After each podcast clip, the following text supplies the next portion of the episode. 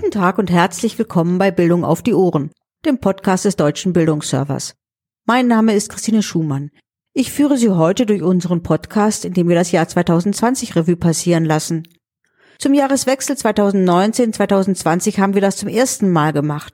Und weil wir den Eindruck hatten, dass es vielen Zuhörerinnen und Zuhörern gefallen hat, tun wir es jetzt zum zweiten Mal. Wir haben also im Redaktionsteam des Deutschen Bildungsservers gefragt, wer Lust und Zeit hat zu berichten, welche Themen 2020 besonders wichtig waren. Sechs Redakteurinnen haben mitgemacht und erzählen, welche Themen ihnen persönlich am Herzen lagen. Fast alle beschäftigen sich mit Aspekten der Digitalisierung oder auch mit der Frage, wie sich die Corona-Pandemie auf die Schule oder Fragen der inklusiven Bildung ausgewirkt hat. Caroline Hartmann, beim Deutschen Bildungsserver verantwortlich für das Thema Schule, ist überzeugt, dass wir die Digitalisierung nur schaffen, wenn es gelingt, eine neue Lern- und Arbeitskultur in den Schulen zu etablieren. Aber hören Sie selbst. 2020 war ein schreckliches Jahr. Ich wollte noch nie so gerne wieder in die Schule gehen. Also das einzig Gute an den Schulschließungen war, dass ich nicht so früh aufstehen musste. So urteilen meine Kinder. Ich selbst muss gestehen, dass ich während der Schulschließungen wirklich an meine Grenzen gestoßen bin. Von einem Tag auf den anderen waren Schulen gezwungen, mit bewährten Mustern zu brechen und ganz neue Ideen zum Lehren und Lernen zu entwickeln. Lassen wir zunächst einmal ein paar Zahlen für sich sprechen. Ich kann Ihnen hierfür insbesondere das Deutsche Schulbarometer Spezial zur Corona-Krise ans Herz legen. Bei dieser repräsentativen Forsa-Umfrage im Auftrag der Robert Bosch Stiftung in Kooperation mit der Zeit wurden Lehrkräfte während der Schulschließungen gefragt, wie sie die neuen Aufgaben bewältigten und welche Konsequenzen sie für die eigene Arbeit und die Weiterentwicklung ihrer Schule sähen. 28 Prozent der Befragten nannten den Mangel an digitaler Ausstattung der Schüler als größte Herausforderung angesichts der Schulschließungen. Gleich an zweiter Stelle der am häufigsten genannten Probleme folgte die fehlende Erfahrung der Lehrkräfte beim Erstellen digitaler Unterrichtsinhalte. Eine große Mehrheit von 86 Prozent meinte zudem, dass sich durch die Schulschließungen die Auswirkungen der sozialen Ungleichheiten noch verstärkt hätten. Heinz Elmar Tenort, ehemals Professor am Institut für Erziehungswissenschaften der Humboldt-Universität, geht in seiner Analyse sogar noch weiter. Ihm zufolge habe Corona nahezu Bildungsverhältnisse der Vormoderne neu erzeugt, als Unterricht Recht und Pflicht der Eltern war, die sich den Hauslehrer oder die private Betreuung leisten konnten. Doch ist die Digitalisierung der Schulen die Antwort auf alle Probleme? Im Interview mit dem Deutschen Schulportal erklärt Professor Dr. Dieter Spanhell, dass selbst mit einer guten Medienausstattung der Schulen, einem verstärkten Medieneinsatz und einer fundierten Medienbildung das gegenwärtige Problem unserer Schulen nicht zu lösen sei. Bereits ein Jahr vor der Corona-Krise mahnte auch Professor Dr. Klaus Zierer von der Universität Augsburg bei einem Vortrag beim Leibniz-Institut, dass das Potenzial von digitalen Medien nicht ausgeschöpft werde, wenn diese nur als Ersatz für traditionelle Medien genützt würden. Lernen mit digitalen Medien müsse vielmehr heißen, neue Formen der Interaktion, des Gesprächs und der Zusammenarbeit in Lehr-Lernprozesse zu integrieren. Ich kann Professor Spanheil und Professor Zierer nur recht geben. Selbstbestimmtes Lernen setzt Autonomie voraus. Diese muss den Schülerinnen und Schülern erst näher gebracht werden. Doch es gibt Hoffnung. Immerhin gaben bei dem deutschen Schulbarometer Spezial 67 Prozent der Lehrkräfte an, dass sie ihre Schülerinnen und Schüler künftig stärker dazu befähigen würden, mehr Verantwortung für ihren eigenen Lernprozess zu übernehmen. Ob ihnen dies gelingen wird, das wird sich erst noch zeigen. Was nehmen wir also für die Zukunft mit? Mein Sohn sieht das so. Es macht schon Spaß, auf dem Tablet Aufgaben zu machen, aber am liebsten höre ich eigentlich meiner Lehrerin zu. Dies zu vereinen, das wird wohl die zukünftige Aufgabe der Schule sein. Ja, wir müssen die Digitalisierung der Schulen in jeder Hinsicht weiter vorantreiben. Aber wirklich gelingen kann sie nur dann, wenn wir es schaffen, eine neue Lern- und Arbeitskultur an den Schulen zu etablieren, die über den Einsatz von digitalen Medien noch weit hinausgeht. Einen Bestandteil der notwendigen neuen Lern- und Arbeitskultur an Schulen bilden ganz sicher freie Bildungsmaterialien, die sogenannten Open Educational Resources. In Zeiten zunehmend digitaler Vernetzung können Lehrerinnen und Lehrer sie gemeinsam erstellen und aktualisieren und natürlich auch bearbeiten und weiterentwickeln. Das spart Zeit und trägt obendrein zu einer offenen Lehr- und Lernkultur bei. Michaela Achenbach von der beim Deutschen Bildungsserver angesiedelten Informationsstelle OER wirft zum Ende der Projektlaufzeit einen Blick auf das Erreichte. Offene und frei lizenzierte Bildungsmaterialien, auch Open Educational Resources genannt, werden für alle Bildungsbereiche immer wichtiger. Dieser Trend wird aktuell durch die Corona-Pandemie noch verstärkt.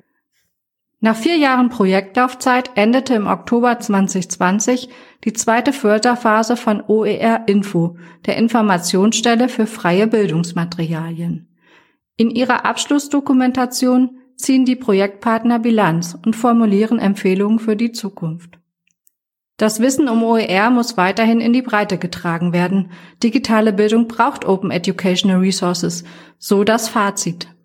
OER eignen sich für das Homeschooling, den digitalen Unterricht und die digitale Lehre, denn sie sind in allen digitalen Lehr- und Lernumgebungen einsetzbar, kostenlos, frei verfügbar und an jeweilige Bedürfnisse anpassbar. Das umfangreiche Informationsangebot des Online-Portals OER Info, das die Informationsstelle seit 2016 aufgebaut hat, bleibt auch über die Projektlaufzeit hinaus für Interessierte verfügbar. Schauen Sie doch mal rein. Sie benötigen Praxiswissen rund um offene Lehr- und Lernmaterialien. Diese finden Sie zum Beispiel in der zweiten Staffel der OER Camp Web Talks. Hier vermitteln die OER Camp Coaches, bekannt aus den berühmten Camps, Hilfreiches rund um offene Lehr-Lernmaterialien.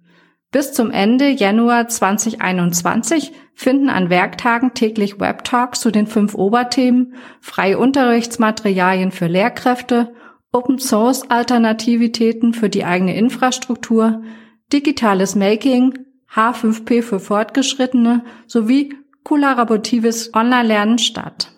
Die Teilnahme ist unverbindlich, kostenfrei und ohne Anmeldung möglich. Wie hoch ist die Bereitschaft an berufsbildenden Schulen, Lehr-Lernmaterialien im Sinne von Open Educational Resources zu teilen? Dieser Frage stellt sich das Bundesinstitut für Berufsbildung und veröffentlicht die Ergebnisse einer Umfrage in einem Diskussionspapier. Rund ein Drittel der Befragten gibt an, den Begriff OER zu kennen und steht diesen im Allgemeinen positiv gegenüber. Bereits rege praktiziert wird der Austausch von Bildungsmaterialien im Kreis der Kolleginnen und Kollegen. Sie aber einem größeren Nutzerkreis zur Verfügung zu stellen, beispielsweise auf Plattformen, Dazu ist die Mehrheit nicht bereit. Last but not least möchte ich Sie noch auf zwei neue Bildungsplattformen hinweisen, die auch offene Bildungsmaterialien enthalten und im zweiten Halbjahr 2020 online gingen. Mundo, das gemeinsame Bildungsportal aller 16 Bundesländer und Wir lernen online, die Suchmaschine zu OER. Angesichts des kurzfristigen Bedarfs an digitalen Unterrichtsmaterialien für die Schule aufgrund der Corona-Pandemie hat das Institut für Film und Bild in Wissenschaft und Unterricht FWU das ländergemeinsame Medienportal Mundo konzipiert. Das Portal wurde aus Mitteln des Digitalpakt Schule finanziert. Es bietet allen pädagogischen Fachkräften, Schülerinnen und Schülern sowie Erziehungsberechtigten qualitativ und lizenzrechtlich geprüfte Unterrichtsmedien verschiedener Quellen frei zugänglich zur Verfügung. Den gleichen Nutzerkreis sprechen die Macher von Wir lernen online, freie Bildung zum Mitmachen an. Inhalte, Methoden und Tools zum Lehren und Lernen sollen mit Hilfe des Portals und der integrierten Suchmaschine schnell und einfach auffindbar sein. Es ist ebenfalls möglich, eigene Materialien zu teilen. Das Motto lautet am besten gemeinsam. Zahlreiche Mitmachaktionen laden Nutzerinnen und Nutzer zur Beteiligung ein. Am besten gemeinsam. Auch ein gutes Motto, wenn es um Inklusion und Bildung geht. Für Nadja Kohn war dies das zentrale Thema 2020. Unter Inklusion versteht die Redakteurin des Themenbereichs Bildung weltweit nicht nur die Teilhabe an Bildung von Menschen mit Behinderungen, sondern auch ob und wie Kinder mit Migrationshintergrund oder armen Familien Zugang zu Unterricht und Schule haben. Und sie stellt fest, dass sie in Zeiten der Corona-Pandemie wieder zu den Benachteiligten gehören. Nicht nur bei uns, sondern auch in Ländern mit mittleren und geringen Einkommen. Erinnern Sie sich noch an das Thema Inklusion? Als im Jahr 2014 unsere Kolleginnen und Kollegen hier am DIPF den deutschen Bildungsbericht mit dem Schwerpunkt Menschen mit Behinderung herausgaben, entschlossen wir uns beim Deutschen Bildungsserver, ein begleitendes Dossier zum Thema Inklusion zu erstellen. Im Zuge dessen begann ich, das Thema Inklusion sowohl international als auch regional auf verschiedenen Kontinenten und in einzelnen Ländern zu beleuchten. Dann kamen jedoch schon bald wieder neue Themen, Bildung für Flüchtlinge, Bildung in Brexit-Zeiten oder auch Bildung im Zusammenhang mit Wahlen in verschiedenen Ländern. Und für die Inklusion blieb nur noch wenig Zeit. Seit einigen Monaten ist das Thema Inklusion jedoch wieder in meinen Fokus gerückt. Das hat zwei Gründe. Zum einen arbeite ich seit kurzem in einem Netzwerk mit, das sich mit Inklusionsforschung im internationalen Bereich beschäftigt. Dafür habe ich meine Arbeit an den Webdossiers zur Inklusion wieder aufgenommen und habe es dieses Jahr endlich geschafft, mir einen weiteren Kontinenten dazu anzusehen. Südamerika.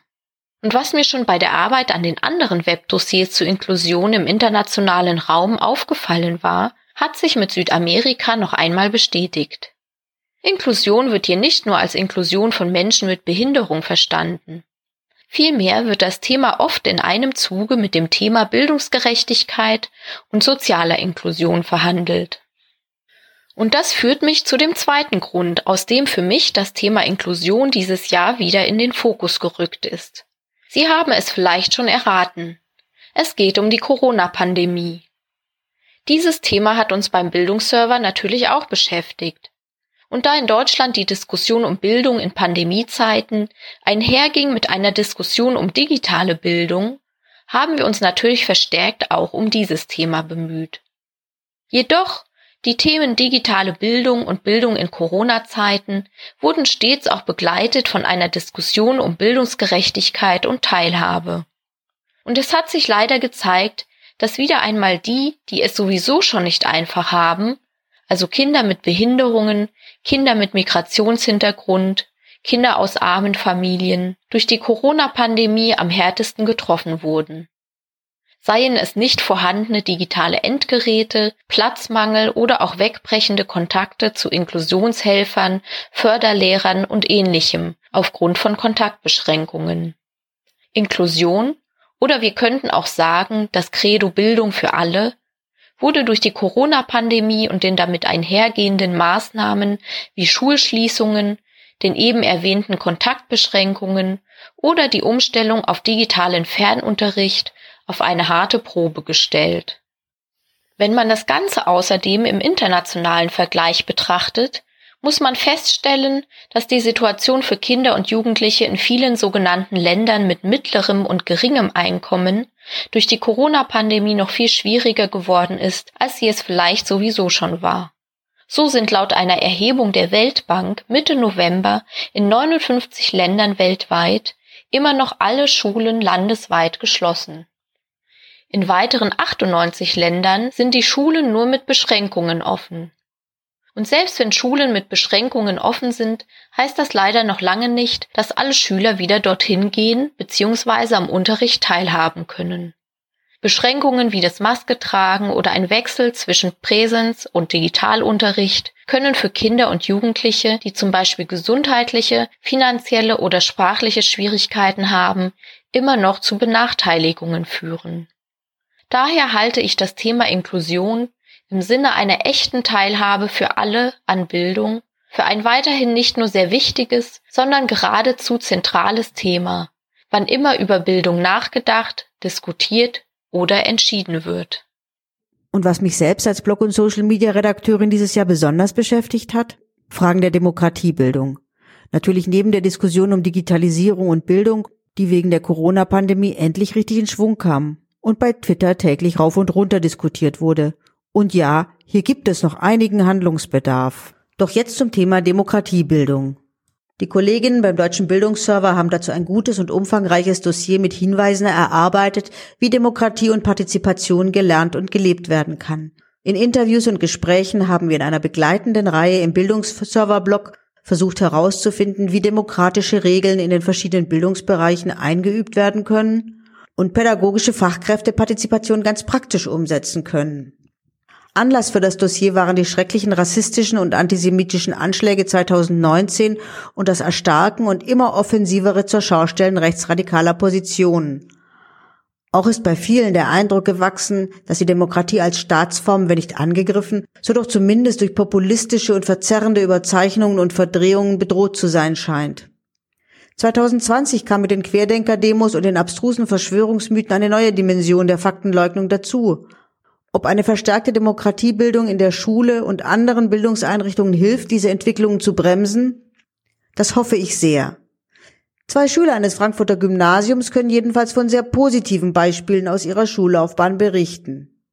Kollege Luca Mollenhauer hat in einer Podcast-Folge über ihre Erfahrungen und Eindrücke bei der Vermittlung von Demokratie im Schulunterricht gesprochen und auch über Möglichkeiten der demokratischen Partizipation im Schulsystem wie die SMVs, die Schülermitvertretungen. Solche repräsentativen Mitbestimmungsmodelle hält Anne-Dore Prengel in der Kita allerdings nicht für angemessen. Ihr ist es viel wichtiger, sich darum zu bemühen, die Bedürfnisse aller zu berücksichtigen. Sie lenkt den Blick deshalb auf die Bedeutung von pädagogischen Interaktionen, für sie ein zentraler Faktor zur demokratischen Sozialisation von Kindern. Gemeinsam mit einem Expertenkreis hat die emeritierte Professorin für Erziehungswissenschaft zehn Leitlinien entwickelt, die dabei unterstützen sollen, pädagogische Beziehungen menschenwürdig zu gestalten. Die 2017 veröffentlichten Rekana Reflexionen zur Ethik pädagogischer Beziehungen dass Pädagoginnen und Pädagogen sich stärker auf ihre Rolle als Experten für Interaktionen besinnen müssen und an ihren sozialen Kompetenzen wie Kritikfähigkeit, Fähigkeit zum Perspektivwechsel und Empathie arbeiten sollen, findet auch Wilfried Schubert.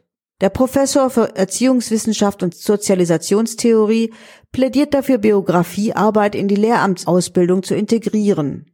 Und zwar ganz einfach deshalb, weil man an den eigenen Erlebnissen am besten erkennen könne, wo Probleme entstehen und was passiert, wenn sie nicht aufgearbeitet werden. Außerdem empfiehlt er, das Thema Demokratiepädagogik als ein pädagogisches Handlungsfeld in das Studium aufzunehmen, im Rahmen einer der Praxisphasen. Die Erfahrung von Selbstwirksamkeit hält auch Marina Weißband für einen ganz wichtigen Faktor, um ein demokratisches Miteinander zu lernen. Das geht Ihrer Erfahrung nach am besten, wenn jeder und jede Einzelne sich aktiv an demokratischen Prozessen beteiligt und sich so als handelndes Subjekt erleben kann. Die Psychologin hat gemeinsam mit anderen ein Instrument der Demokratiebildung für die Schule geschaffen, die digitale Beteiligungsplattform Aula. Mit ihr lernen Schülerinnen und Schüler, wie man gute und umsetzbare Vorschläge ausarbeitet, Mehrheiten organisiert und mit Engagement und Verantwortung den eigenen Lebensraum gestalten kann. Und das alles mit Hilfe einer digitalen Plattform. Und jetzt bin ich doch wieder beim Thema die Bildung in der digitalen Welt gelandet. Aber ich bin sicher, beide Themen werden uns auch 2021 noch sehr beschäftigen. Einen ganz anderen Zugang wählte Renate Tilgner für ihren Rückblick auf das Jahr 2020. Die Redakteurin für Berufsbildung und Hochschulbildung hat sich in der Berufsbildung umgeschaut und lenkt unseren Blick auf IT-Berufe. Hier traten mit Beginn dieses Ausbildungsjahrs nämlich neue Ausbildungsordnungen in Kraft. Ein trockenes Thema könnte man meinen, aber ein ziemlich wichtiges. Denn ohne gut ausgebildete IT-Fachkräfte kommen wir bei der Digitalisierung nicht voran, auch nicht in der Bildung. IT-Berufe? Die gibt es doch, mögen sich manche gedacht haben, als im Sommer die Sprache auf die neuen IT-Berufe kam. Mit dem Wachstum der Branche in den 90er Jahren wurden 1997 die IT-Ausbildungsberufe eingeführt und gehören nun mit zu den beliebtesten Ausbildungsberufen. Neu also?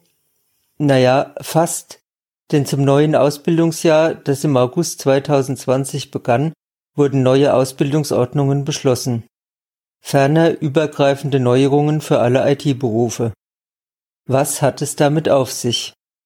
2015 erhielt das Bundesinstitut für Berufsbildung vom Bundesministerium für Wirtschaft und Energie den Auftrag, einen eventuellen Novellierungsbedarf für die IT-Ausbildungsberufe zu prüfen.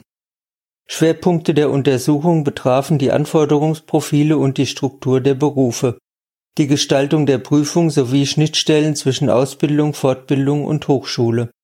Die Ergebnisse der Studie flossen in die Neuordnungsarbeit ein.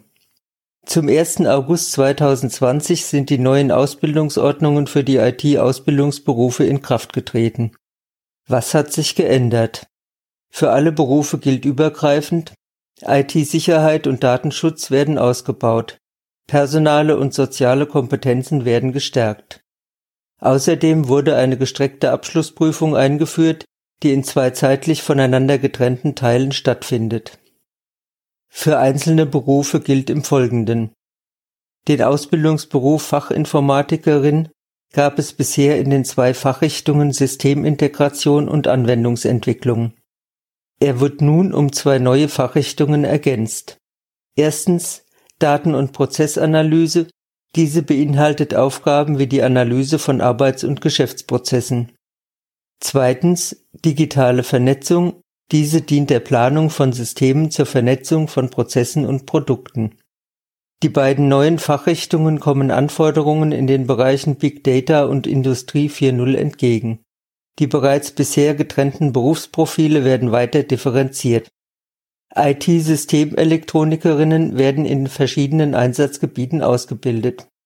Zu ihren Aufgaben gehören die Installierung von IT-Systemen, Service- und Instandsetzungsarbeiten an Geräten und Systemen. Ein Ausbildungsschwerpunkt sind elektrotechnische Inhalte, die einer Modernisierung unterzogen wurden. Informatikkaufleute wurden zu Kaufleuten für Digitalisierungsmanagement. Sie betreiben die Digitalisierung von Geschäftsprozessen auf operativer Ebene. Der IT-Systemkaufmann und die IT-Systemkauffrau wurden zu Kaufleuten für IT-Systemmanagement. Der Schwerpunkt ihrer Tätigkeiten liegt auf Service- und Systembetreuung Vertrieb, Marketing und Dienstleistungen. Das Prinzip der Kern- und Fachqualifikation ist beibehalten worden. Alle IT-Ausbildungsberufe haben im ersten Ausbildungsjahr die gleichen Lernfelder. Eine Ausdifferenzierung findet im weiteren Verlauf der Ausbildung statt. Die Neuordnung könnte auch einen Anstoß zur weiteren Professionalisierung der Lehrkräfteausbildung geben und den berufsbildenden Schulen die Möglichkeit eröffnen, die IT-Ausbildungsarbeit neu zu gestalten. Wie sich die Novellierung in der Praxis bewährt, werden die folgenden Ausbildungsjahre zeigen. Eine Modernisierung des Systems der IT-Weiterbildungsberufe steht im Raum. Und was war in der Erwachsenenweiterbildung dieses Jahr los? So einiges, wenn man Doris Hirschmann hört. Natürlich hat auch im Bereich der Erwachsenenbildung und Weiterbildung das Jahr 2020 einen starken Schub in Richtung Digitalisierung mit sich gebracht. Es gab beim deutschen Bildungsserver zahlreiche Informationsmodule dazu, die auch weiterhin kostenfrei erreichbar sind und laufend aktualisiert werden. Darüber hinaus wurden im Jahr 2020 in der Erwachsenenbildung Weiterbildung interessante Vorhaben auf den Weg gebracht, die in 2021 ihre Fortsetzung finden werden und deren weiterer Entwicklung ich mit Spannung entgegensehe. Da ist zuerst der auch in vorherigen Podcasts schon erwähnte Innovationswettbewerb Invite zur Entwicklung einer digitalen Plattform für berufliche Weiterbildung des Bundesministeriums für Bildung und Forschung. Bis zum 15.09.2020 konnten hierzu Projektskizzen eingereicht werden und diese werden nun gesichtet und bei positiver Begutachtung erfolgt eine Aufforderung zur Einreichung eines Förderantrags. Die Ideen kreisen in dem Wettbewerb darum, vielfältigen Weiterbildungsinteressen mit Hilfe von künstlicher Intelligenz besser entgegenzukommen. Ziele sind unter anderem passgenauere Angebote auf Suchanfragen oder auch Verbesserungen bei der individuellen Zusammenstellung von Weiterbildungsmodulen. Die nächste interessante Entwicklung, die ich zum Jahresende vorstelle, ist das Projekt Integrierte Weiterbildungsberichterstattung. Ziel des im Juni 2020 gestarteten Projekts ist eine stringente und systematische Darstellung von Erkenntnissen und Ergebnissen zur beruflichen Weiterbildung. Hierzu soll kein neues Berichtssystem aufgebaut werden.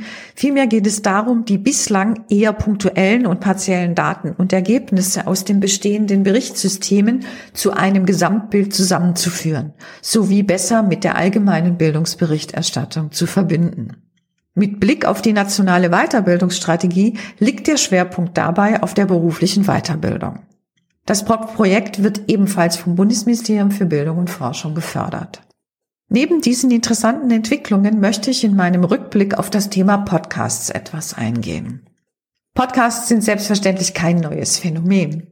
Aber 2020 war für mich persönlich das Jahr der Entdeckung von Podcasts und ich habe mich erstmals richtig damit befasst und dabei nicht nur eine ganze Reihe sehr interessanter Podcasts mit hohem Unterhaltungswert kennengelernt, und eine Podcast-Weiterbildung bei dem sehr guten Dozenten Daniel Messner absolviert, sondern ich habe selbst Podcasts erstellt. Und vor allem entstanden im Bildungssektor ein paar neue Podcast-Reihen.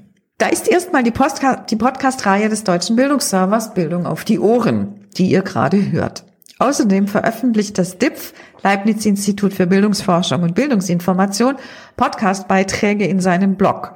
Und das Portal für Lehrende und Dozenten in der Weiterbildung www.de hat die Podcast-Reihe Potenzial ins Leben gerufen, in der interessante Gespräche von Expertinnen und Akteuren in der Erwachsenenbildung zu hören sind. So viel zu den Dingen, die in 2020 entstanden sind. Was wird 2021 kommen? Nun, wir können auf einige interessante Veranstaltungen hoffen und auf deren digitale Präsentation gespannt sein.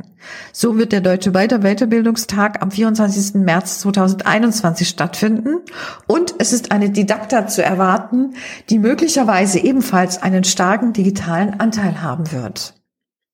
Was würde ich mir fürs kommende Jahr wünschen? Dass zusätzlich zu den ganzen genannten positiven Entwicklungen im digitalen Lernen der soziale Aspekt des Lernens nicht ganz aus dem Blick gerät, sondern in 2021 wieder mehr über die positiven Seiten des gemeinsamen Lernens in einem realen Raum nachgedacht und zu hören bzw. zu lesen sein wird. Gute Anfänge gibt es hier schon. Über das Weitergeben von Wissen nach einer Online-Fortbildung schreibt Nele Hirsch in einem aktuellen Beitrag auf dem Portal www.de. Sie wirbt hierbei unter anderem dafür, das erworbene Wissen gemeinsam praktisch auszuprobieren. Kurz, Wissen nicht einfach sammeln und horten, sondern weitergeben und anwenden, also lebendig damit umgehen. Und sonst? Nun, hoffen wir auf die Impfung, darauf, dass sogenannte Queerdenker ihren Verstand und ihre Menschlichkeit wiederfinden und einfach auf bessere Zeiten. Da kann ich mich Kollegin Doris Hirschmann nur noch anschließen und Ihnen allen im Namen des gesamten Bildungsserver-Teams schöne Weihnachten wünschen und einen guten Rutsch ins hoffentlich Corona-ärmere Jahr 2021.